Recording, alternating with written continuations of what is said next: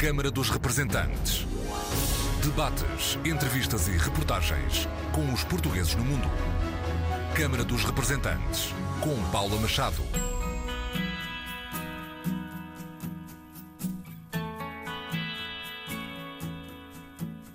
Olá, bem-vindos ao Câmara dos Representantes.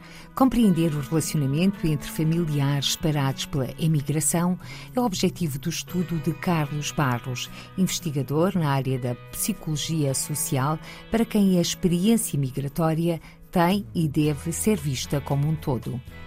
É um todo que não é só porque a família é um grupo presta suporte aos vários elementos, mas também porque de facto há aqui uma preocupação crescente que é, embora exista um espaço geográfico extra, por assim dizer, que é o espaço digital, pode atenuar as saudades, eh, pode atenuar a percepção de ruidão e esta ruidão pode ser tanto em quem vai como quem fica. Atenção, acho que esta parte é importante de realçar. É sobretudo importante termos em conta que quem vai, é claro que tem imensos desafios eh, pela frente, mas também há grupos que estão a envelhecer cá. Por exemplo, as figuras parentais podem ser pais, mães, avós.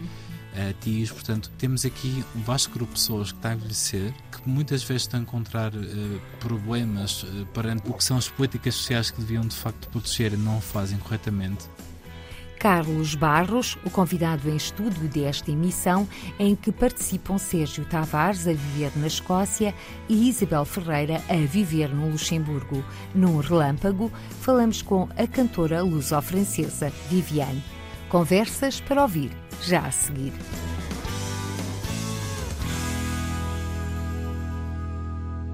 Bem-vindo ao Câmara dos Representantes, Carlos Barros. Como é que nasceu este projeto de estudar as trajetórias da emigração? Olá, Paulo. Antes de mais, muito obrigado. Nasceu, na verdade, da necessidade de, de se entender a, imigração como, como um, um, fruto social e também psicológico vai mudando ao longo dos tempos. Uh, eu recordo-me, sei lá, quando era miúdo, por exemplo, Uh, uh, havia uma série de preconceitos associados à imigração e, e, que lá está, eram preconceitos, portanto não eram realidades. E conforme foi crescendo, foi notando, por exemplo, a minha própria geração teve que emigrar por motivos cada vez mais diferenciados e com comportamentos cada vez mais diferenciados.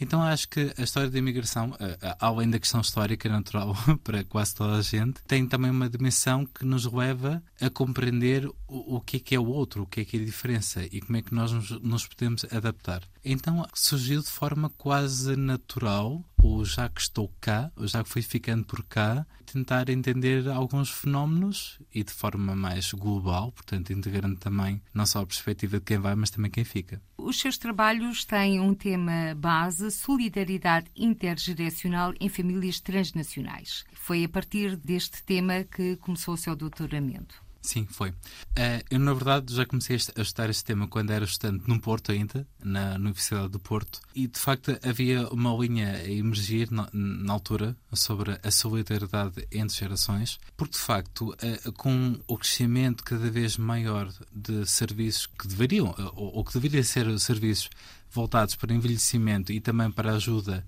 de pessoas que estão a autonomizar-se, não é? A única solução que temos às vezes é não só, claro que temos que colocar em prática e exigir políticas sociais uh, adequadas, não é? Mas também é necessário cada vez mais não só compreender a relação entre diversas gerações, como o que é que podem esperar umas das outras. E, portanto, este tema foi surgindo porque nós estamos muito voltados, até inconscientemente, para o, o que é que são as necessidades com os nossos pais, avós, filhos, ou o que seja, não é? Que vivem connosco e, portanto, é quase como que inato tentar ajudar e é quando há espaço para dinâmica positiva também há conflito, é natural, não é? Mas depois fica aqui um, um pequeno vazio que é como é que estas famílias, eh, muita, muitas vezes sem um espaço uh, geográfico imediato, como é que gerem as relações? Com que frequência é que se encontram? Com que frequência é, é, é, que, é que partilham uh, a sua vida? O que é que partilham, inclusive? O que é que os levou a, a emigrar? E, portanto, esta solidariedade é essencial, uh, quanto mais não seja, porque as, as famílias, seja qual for o formato uh, da mesma, tendem a ser sempre o, o primeiro, o, o, primeiro espaço de, de suporte e de apoio. porque infelizmente sabemos que as políticas sociais nem sempre estão aptas uh, para apoiar de modo inicial uh, estas pessoas que imigram e também as pessoas que ficam.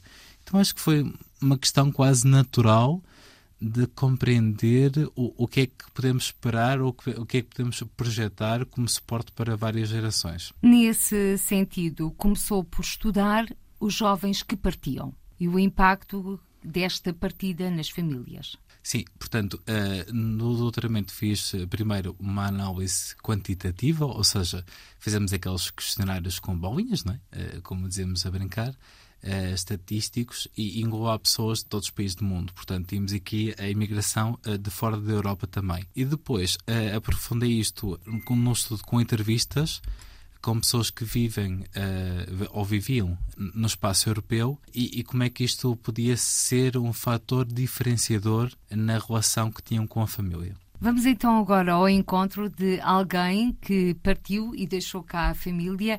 Como é que foi essa experiência de partir, Sérgio Tavares, para a Escócia e deixar cá a sua mãe? Um, olá a todos, obrigado pelo convite. Já estamos a falar há mais de 20 anos e a, a realidade naquela altura para hoje é bem, já é bem diferente e naquela altura já seria muito diferente daquilo que foi para quem saiu, por exemplo, nas, nas décadas de 60 e 70 do século passado. Mas mesmo sendo menos difícil manter o contacto, ainda houve, lá está, por exemplo, comparado com hoje em que uh, facilmente se faz conversas de vídeo uh, múltiplas vezes durante o dia, na altura era basicamente só por telefone.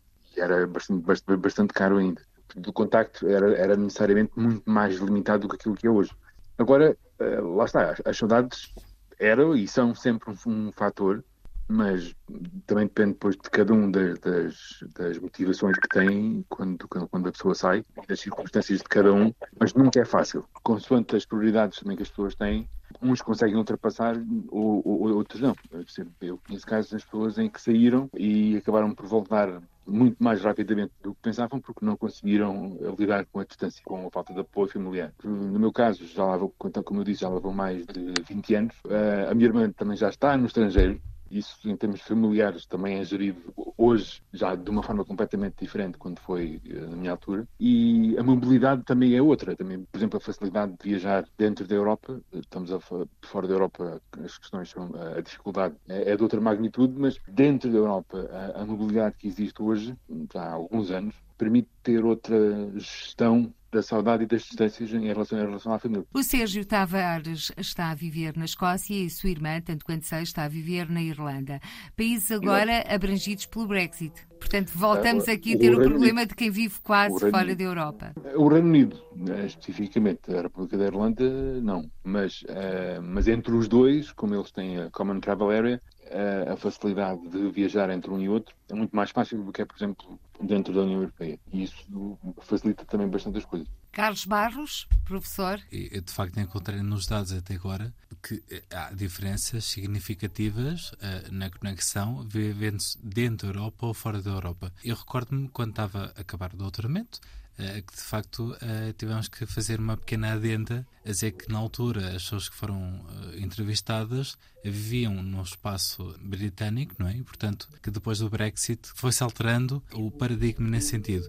De facto, o que eu noto agora é que continua a haver maior facilidade na conexão com, com o país de origem. Acho que tem muito a ver também com, os, com as diferenças de horário, por exemplo, com a facilidade de voltar a, a Portugal. Ou seja, acho que se criou uma espécie de um meio termo entre o, o espaço europeu e o resto do mundo, por assim dizer. Porquê? Não é tão difícil de manter a conexão como quando se está a viver num país distante eh, fora da Europa, mas também não é tão simples porque há algumas restrições do ponto de vista da mobilidade. E é curioso porque, eh, só para, para acabar, eh, de facto, as pessoas que viviam na, na Europa e que vivem na Europa, algumas delas ainda, Uh, dizem que, que não, não estão a viver fora, estão a viver noutra cidade e, portanto, com, com uma distância muito curta, por exemplo, é completamente igual uh, ser de Porto e viver em Lisboa ou viver em Madrid. Portanto, dizem que a diferença do ponto de vista de, de tempo de, de voo que é muito reduzida.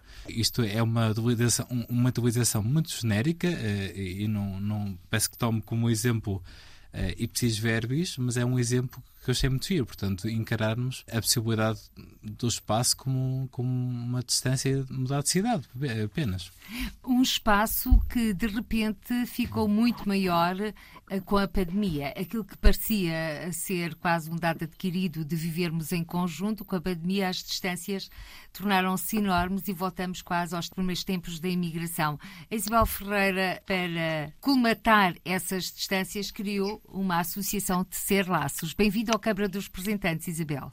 Quer apresentar-nos aqui eh, as valências deste projeto? O projeto veio um bocadinho no seguimento daquilo que foi a imigração, eu que já todos mencionaram, e já agora parabéns por esse doutoramento e essa noção daquilo que é a fragilidade dos que ficam e dos que vão, mas havia aqui uma falta de comunicação e eu sentia na pele aquilo que são os nossos idosos, os idosos que vêm partir os imigrantes e que ao fim de 20 anos ficam cá e somos nós que perdemos a comunicação com eles.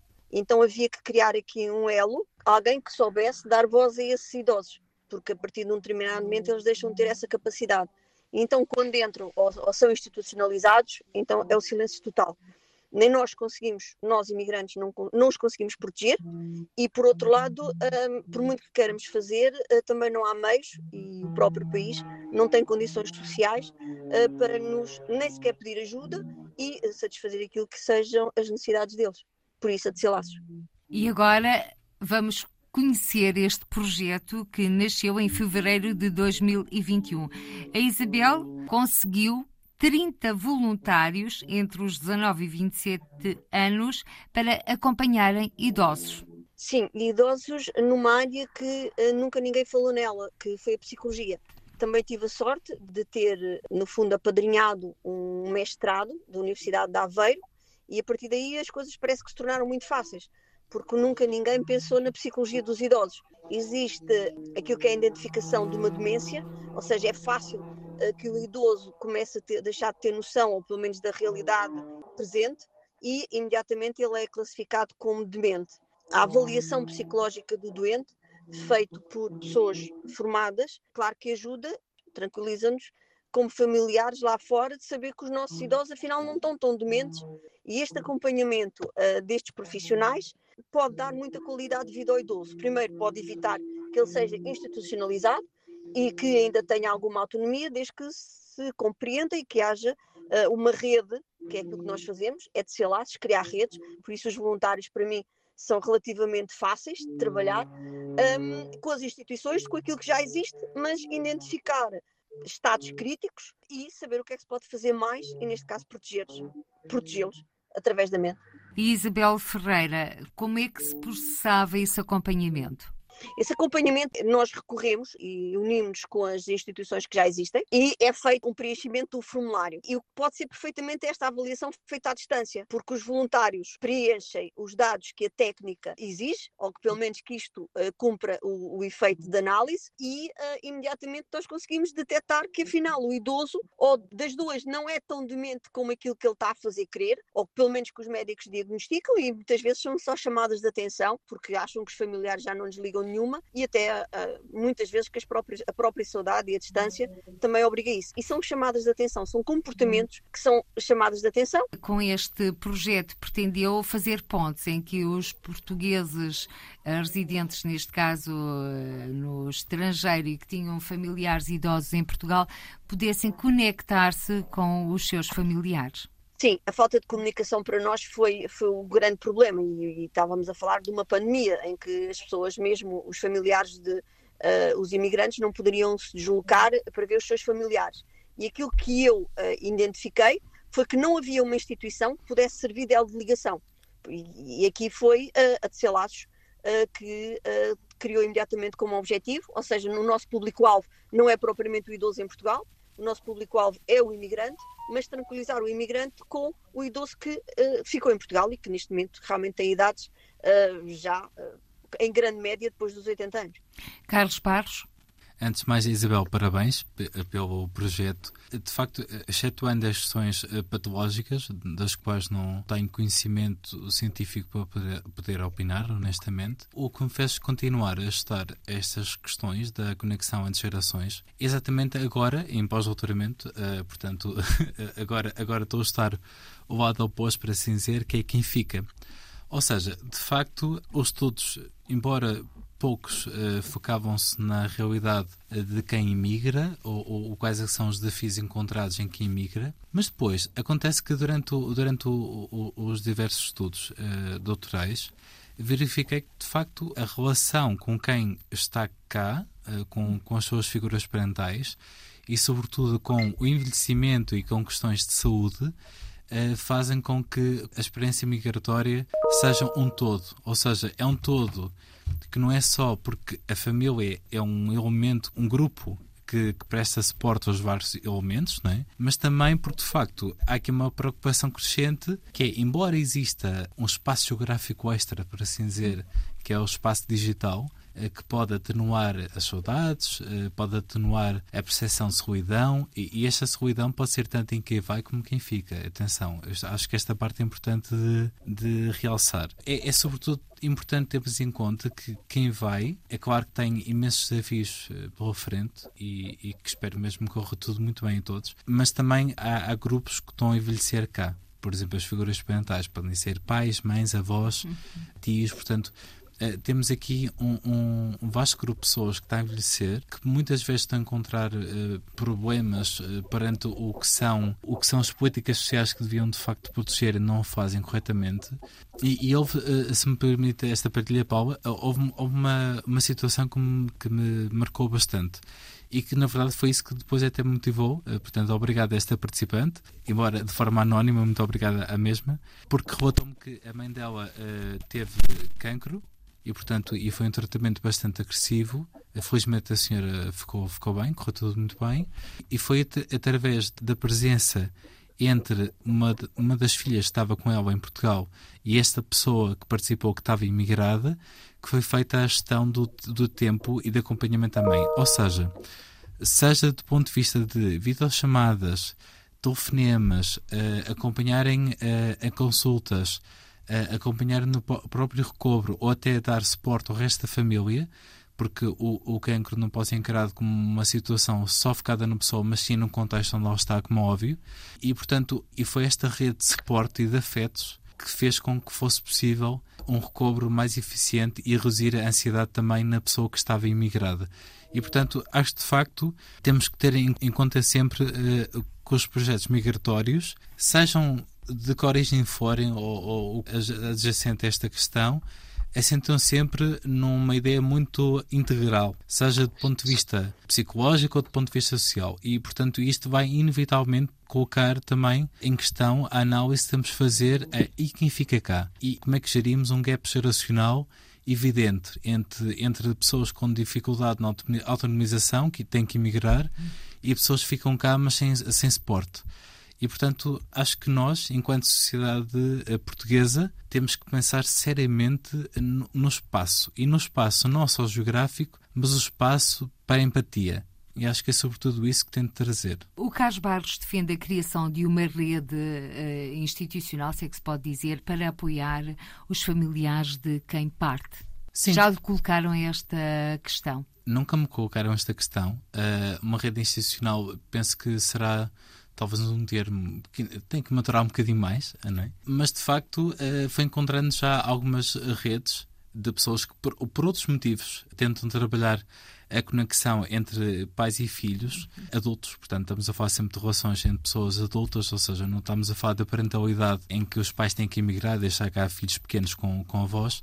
Estamos a falar de relações entre pessoas adultas e que têm por si só já adjacente autonomia, portanto, e, e, a percepção de que têm que conseguir lidar com envelhecimento e questões de saúde, uh, que são colocadas eh, em patamares às vezes muito difíceis para pessoas que estão a tentar gerir a própria vida e que têm que gerir o contexto à volta, não é? Sérgio Tavares, o Sérgio eh, vive além fronteiras, a sua mãe está cá, como é que encara esta possibilidade de uma criação de uma rede, já que o Sérgio é conselheiro das comunidades portuguesas, para apoiar eh, as famílias de quem parte?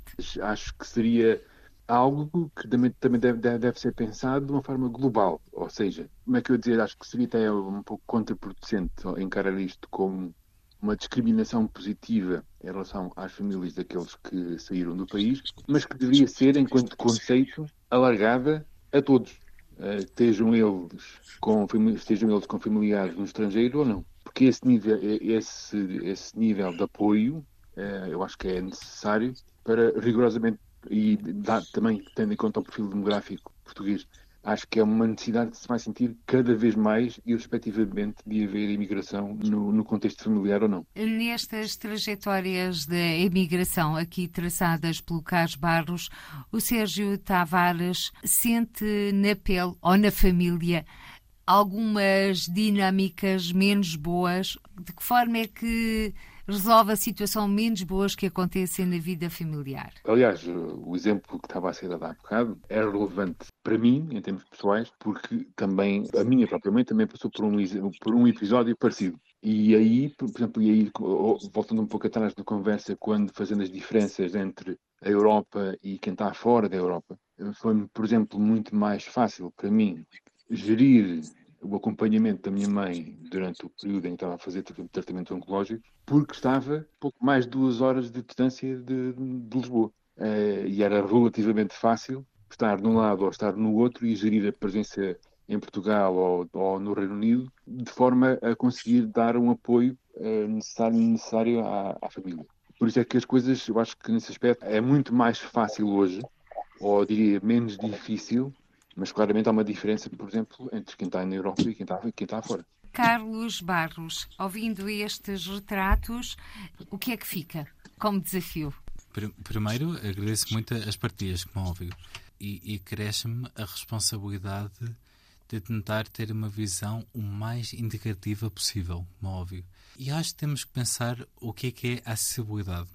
Eu fiz questão, eh, agora, nos estudos atuais, com figuras parentais que estão em Portugal, com filhos ou filhas imigrados, de colocar uh, se vive numa zona geográfica urbana, suburbana ou rural. Porquê? Porque, de facto, do mesmo modo, também podemos ter aqui algumas diferenças entre o, o que é que é a proximidade que viver na Europa pode dar, ou viver fora da Europa pode atribuir também, eh, a nível de distância, o facto, isto não é novidade nenhuma, isto, isto é um beabá, que é o, o facto de se viver num espaço mais urbano pode aumentar o número de serviços e de, de suporte que, que as pessoas podem ter. E, de facto, temos que pensar a acessibilidade. Portanto, a acessibilidade seja num, nível mais uh, local ou nacional, por assim dizer, e também a acessibilidade do ponto de vista mais global. Eu acho que é para isto que trabalhamos quando falamos uh, em famílias transnacionais, uh, porque de facto o espaço passa a ser não só um espaço geográfico, mas também um espaço efetivo, um espaço de gestão entre o, o digital e o presencial. Portanto, há aqui uma série de desafios que são que nos são lançados que não se podem focar só nas clássicas métricas de porque é que as pessoas imigram ou querem voltar, uh, mas sim também que qualidade é que podemos acrescentar às vidas de quem vive fora e também às vidas de quem vive cá. A imigração como um todo, um processo de partida e também de regresso. Exatamente. E nesta imigração como um todo, é mais fácil para quem fica ou para quem parte? Carlos Barros. Honestamente, eu acho que encontram uh, desafios diferentes e, portanto, penso que até seria um bocadinho desrespeitoso dizer que, que é mais difícil, mais fácil um para um grupo ou para outro, porque encontram desafios muito diferentes. Uh, e acho também uh, podem muito facilmente ser relacionados a desafios de, na altura da vida. Portanto, lá está, se o desafio é a autonomização ou se o desafio é a estabilidade e continuar com mais calma, ou se o desafio é fazer frente a, a, a questões de envelhecimento. Uhum. Uh, portanto, eu, eu acho que é difícil para todos os grupos, mas também pode ser mais fácil se estivermos todos juntos. E agora a palavra aos nossos convidados desta edição do Câmara dos Representantes, convidados que vivem além fronteiras. É mais fácil para quem fica ou para quem parte? Isabel Ferreira. Um, colocada assim a pergunta tão direta, Paula, uh, eu não sei se é mais fácil para quem fica ou para quem parte. Porque quem, quem parte tem, uh, diremos que, dois sofrimentos, né? porque vai para um mundo desconhecido e, como nós todos sabemos, a imigração é muito difícil e o Sérgio deve estar de, de acordo comigo. Também espero bem que sim, não é fácil emigrar. E nós temos duplamente sofrimento, não é? Porque sofremos pelos que ficam e aquilo que é o sofrimento, aquilo que, que é a nossa distância. Os que cá ficam, no caso de familiares diretos, é? estamos a falar de mães principalmente, uh, logicamente que o sofrimento é de um filho que parte e a saudade. É, é como nós conseguimos traduzir. Eu não consigo dizer, uh, não consigo responder diretamente a dizer quem é mais ou quem é menos. Acho que são valores diferentes, mas as proporções têm que ser muito, muito iguais. Sérgio Tavares? Eu diria que um, é difícil para ambos. Pois, uh, não é fácil emigrar, pode ser desejável que o façam e até isso ser assumido pela própria família, mas isto não o torna mais fácil em termos de aceitação, em termos depois da vivência do imigrado e, do, e depois da família que cá fica em Portugal. Agora, as coisas são, eu diria, são difíceis, mas menos difíceis. E, por exemplo, se tivermos a olhar para, por exemplo, para os anos da crise, muitas vezes as famílias encaravam a imigração como uma oportunidade para melhorar a perspectiva das pessoas que se cá ficam, comparado com aquelas que teriam que se cá ficassem. Portanto, há uma compreensão que imigrando a pessoa parte para potencialmente uma situação melhor ou não tão má como se tivesse ficado em Portugal.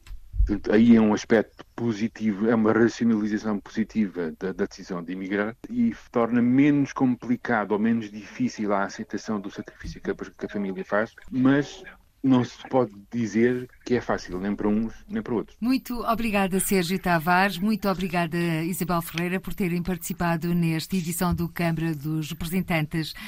Deram-nos aqui também o mote destas trajetórias da imigração, trajetórias que vamos continuar a falar com o professor Carlos Barros. Carlos Barros, língua, cultura e gastronomia fazem parte da imigração portuguesa no mundo e de todas as imigrações, por isso muito fora. Sim, fazem sem, sem dúvida. Portanto, é, é, são, são algo é, variáveis ou características que temos que analisar, quer seja no seu potencial de o que é que as pessoas portuguesas levam para fora e o que é que também trazem. Portanto, acho que há aqui um mix intercultural muito grande e faz com que, com que sejamos cada vez mais globais. Não só o potencial de levar Portugal além fronteiras, não é? e portanto, e poder partilhar, por exemplo, o caso da gastronomia, e também o que é que podemos importar, por assim dizer, das vivências gastronómicas de quem lá está fora.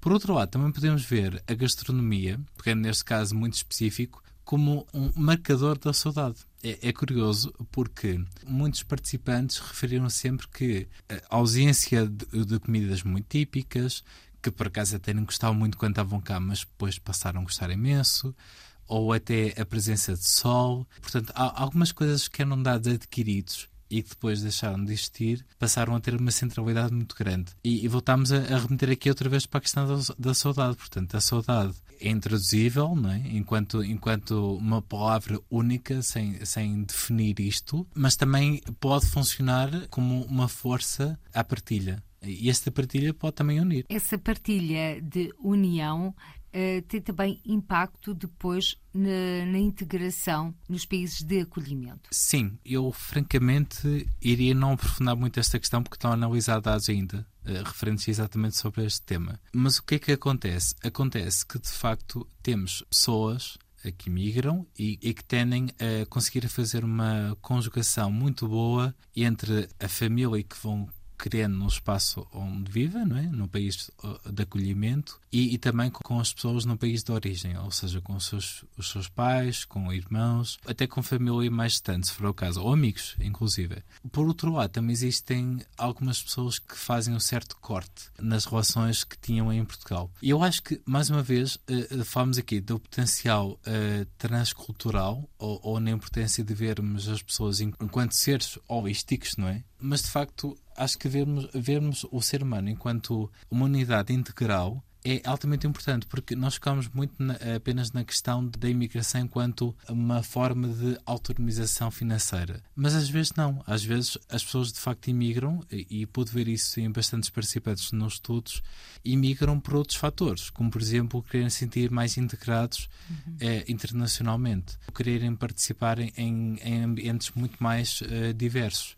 E, portanto, há, há, alguns aspectos de conservadorismo que não facilitam este diálogo intercultural. Ainda falando desse diálogo intercultural, intergeracional, existem também ligações diferentes de acordo com as qualificações literárias e idade? Honestamente, essa questão não é mais marcante. Porquê? Porque dentro do modelo da solidariedade intergeracional, isto é um termo muito grande, existem várias dimensões, que podem ser afetiva, ou seja, laços afetivos e relacionamentos, pode ser associativa, que é tipo quantas vezes a pessoa quer estar com outro, pode ser a normativa, portanto, quais é que são as normas que as pessoas esperam entre eu sou o teu filho, tenho que fazer isto, ou se eu, eu sou o teu pai, tenho que fazer isto. Ou então, por exemplo, a solidariedade consensual, que é uhum. até que, de que modo é que partilham uh, valores sobre o mundo e sobre a vida. E, portanto, o que é que acontece? A questão do ter-se mais ou menos habilitações literárias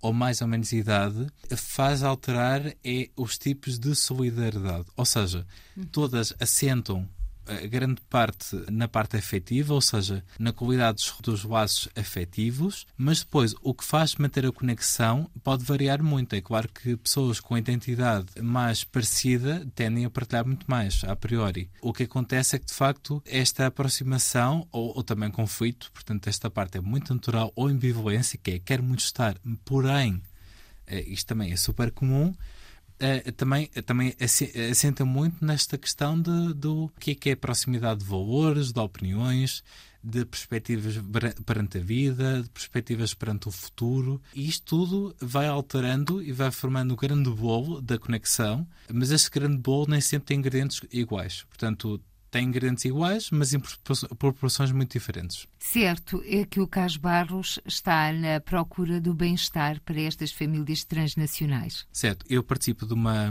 rede da COST, onde sou um dos vice-líderes. Estou a tentar traduzir uh, tudo neste momento. Portanto, é uma, uma ação COST que, no fundo, é uma associação europeia que, que tem financiamento da União Europeia para conseguir estudar uh, vários fenómenos do ponto de vista científico e promover mais equidade entre os diversos países, porque tem diferenças perante o que é, que é o acesso à ciência ou à cultura, não é? Estou numa, numa ação desta COST que é sobre uh, dinâmicas em famílias transnacionais.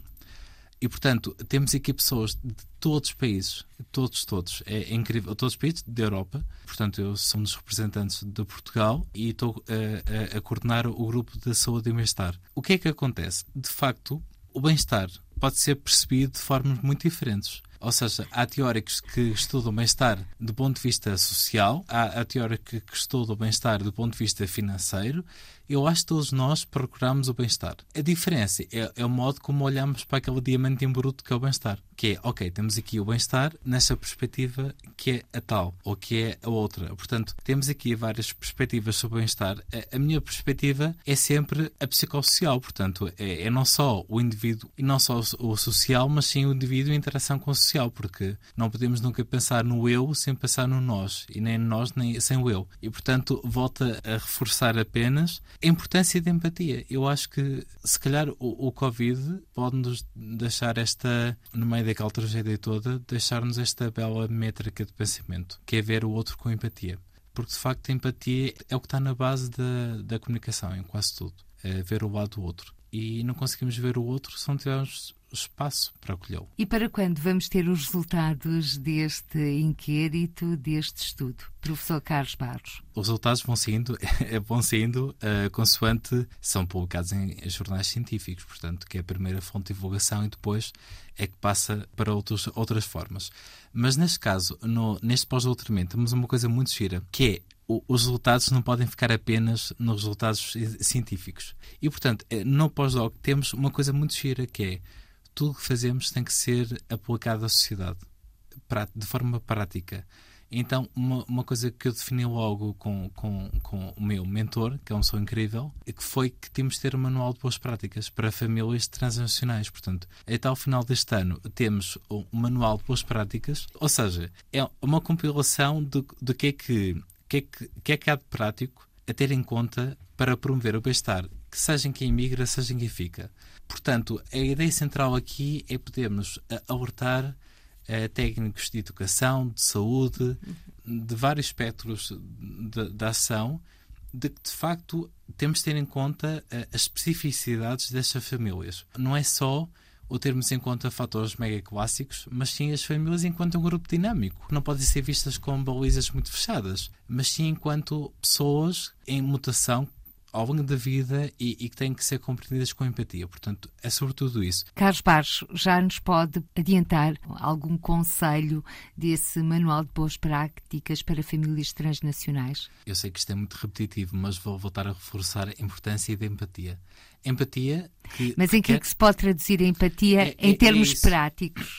Por exemplo, quando pensamos em imigração, pensamos, ok, a pessoa emigrou porque foi procurar emprego melhor.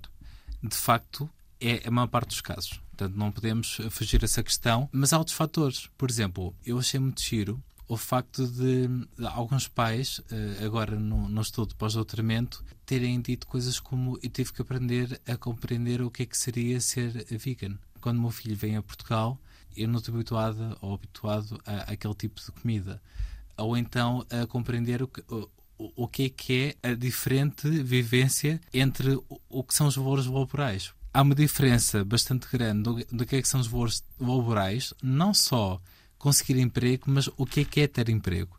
O que é que é o espaço entre a vida pessoal e a vida laboral. E, de facto, a, Portugal, a meu ver, está muito atrás de algumas métricas e os jovens cada vez mais procuram isso. E, portanto, se eu tivesse a dar um conselho, seria ter em conta as necessidades específicas de cada indivíduo.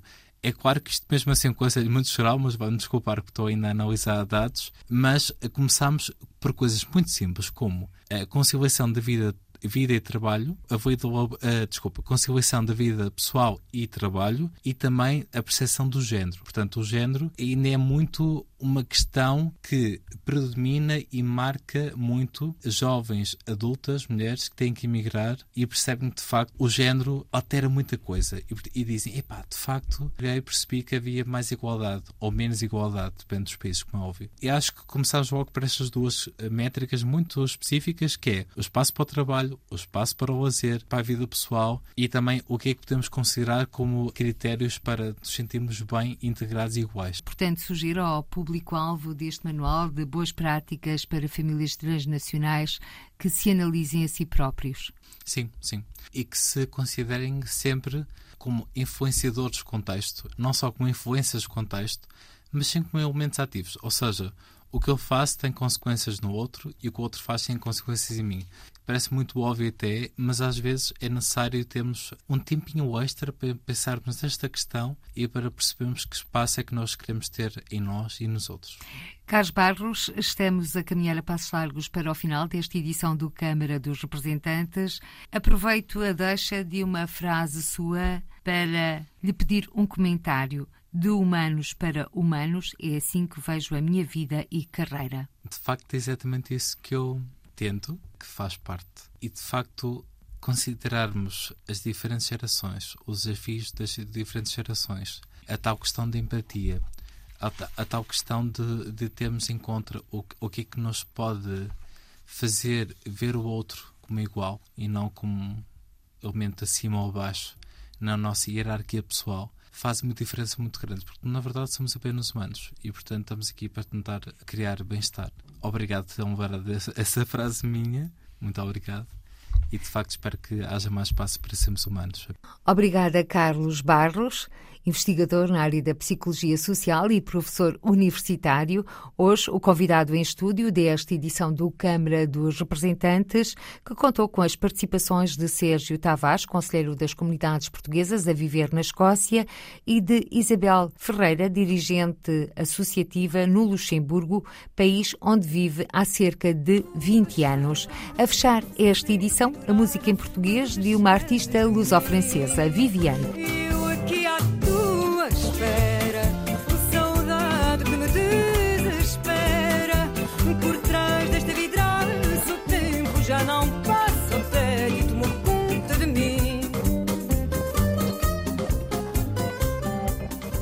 Viviane nasceu na cidade francesa de Nice. Aos 13 anos veio viver para Portugal.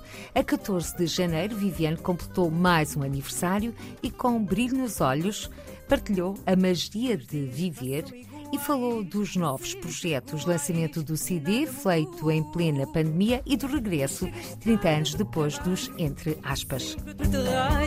Mas só em dormir e eu aqui à tua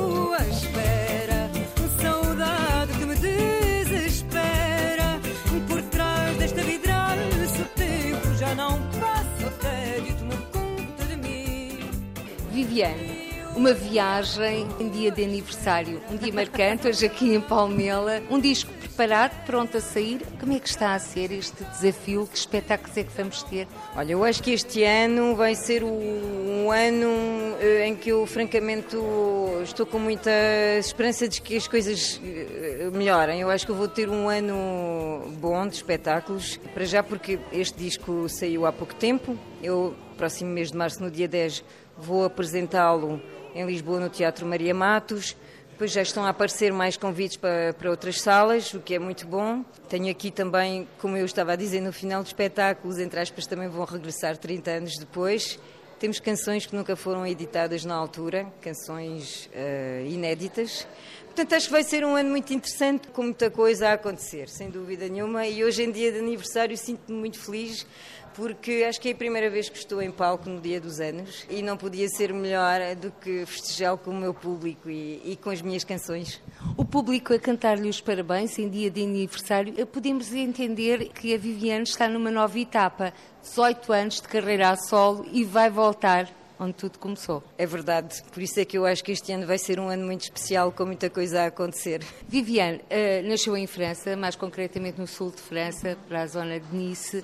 Veio para cá, para Portugal, aos 13 anos. Que memórias tens dessa vivência em terras francesas? A, a minha passagem por França e ter nascido lá marcou-me imenso, eh, como pessoa, uh, e acho que me deu realmente arcabouço, como se costuma dizer, para ter horizontes, para ver a vida com outros olhos, não é? Porque nós passarmos a viver em vários países dá-nos sempre uma abertura muito grande, não é? Conhecer outras culturas, outras formas de estar, é, muito. Eu, eu adoro viajar, adoro a música precisamente porque já me tem levado a muitos países completamente inesperados, o Quênia, a África do Sul. São experiências, para mim, são fantásticas. Eu adoro viajar. Ter passado 13 anos em França foi realmente o meu início de vida. Portanto, ficou em mim uma marca de uma cultura diferente que eu assimilei e que continuo a transportar, porque continuo a ser muito marcada pelos meus ídolos naquela altura e grandes vozes da música francesa, à semelhança do fado, porque acho que é um paralelismo entre a Amália, a Piaf, o Aznavour, todas essas grandes vozes daquela altura, que para mim são referências, porque a interpretação é uma coisa que me fascina muito, passar os sentimentos através da música para as pessoas, é uma coisa que me fascina e, e é isso que me mantém, é isso que me vai manter a minha vontade de continuar a fazer música para partilhar com as pessoas. É partilhar sentimentos, é partilhar emoções, que acho que é é o que é importante na música e em qualquer arte. E agora olhando eh, essa inspiração e além fronteiras, porque começou em França, gostava de realizar um sonho este ano, eh, gostava de atuar em França? Sim, gostava de atuar em França. Curiosamente é um, dos países onde tenho atuado menos.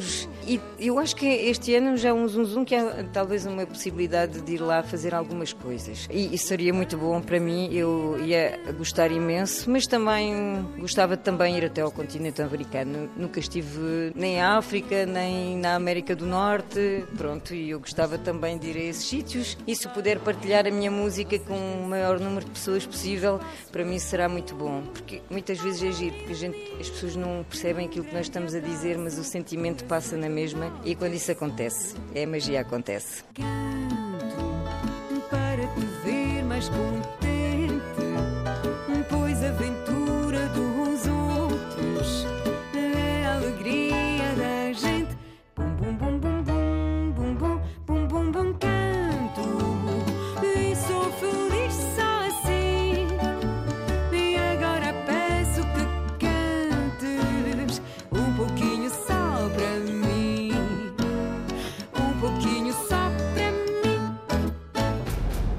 Câmara dos Representantes. Debates, entrevistas e reportagens com os portugueses no mundo. Câmara dos Representantes, com Paula Machado.